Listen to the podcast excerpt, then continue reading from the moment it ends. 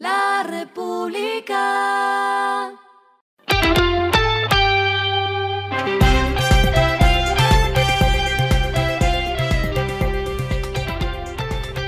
Esto es lo que debes saber al comenzar la semana. Los indicadores arrancan el lunes así. El dólar cerró en 3.923.49 pesos, bajó. El euro cerró en 4.329 pesos, bajó. El petróleo Brent se cotizó en 84 dólares el barril, subió. La carga de café se vende a 1.255.000 pesos y en la bolsa de Nueva York se cotiza a 1.93 dólares. Las movidas del fin de semana fueron. Lo primero está en el Grupo Bolívar, pues su junta directiva informó que entraron en circulación 13.337 acciones de la compañía por la entrega de premios de acciones propias readquiridas, plan que había sido aprobado en marzo pasado. Así entonces quedan en circulación 79.1 millones de acciones ordinarias. Y una alerta que envió el Ministerio de Trabajo a dos importantes empresas.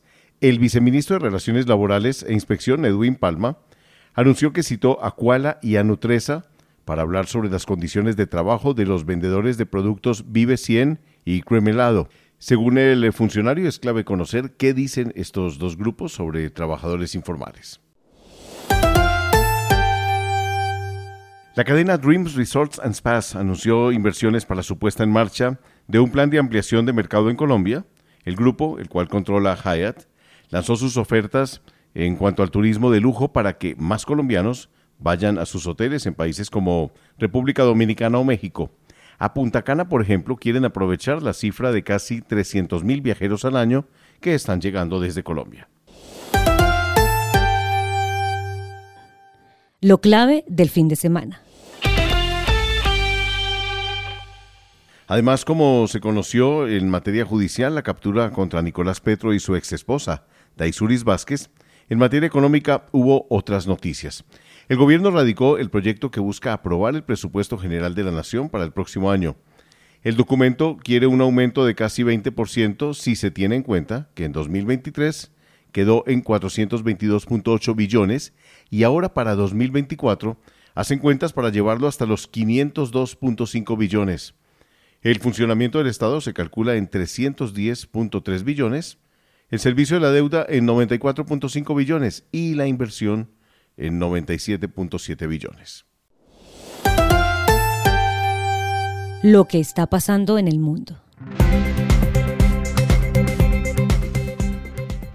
El expresidente ruso Dmitry Medvedev, quien a veces ha planteado el espectro de un conflicto nuclear sobre Ucrania, dijo el domingo que Moscú tendría que usar un arma nuclear si la contraofensiva en curso de Kiev tuviera éxito. Medvedev, quien es vicepresidente además del Consejo de Seguridad de Rusia, un organismo presidido por el presidente Vladimir Putin, dijo en un mensaje en sus cuentas oficiales de redes sociales que Rusia se vería obligada a recurrir a su propia doctrina nuclear en tal escenario.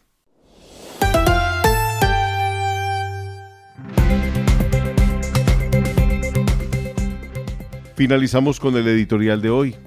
Más presupuesto, pero con mayor ejecución. El gobierno presentó el presupuesto general de la Nación para 2024, una cifra histórica que debe estar acompañada por las cifras reales de la ejecución en las entidades estatales.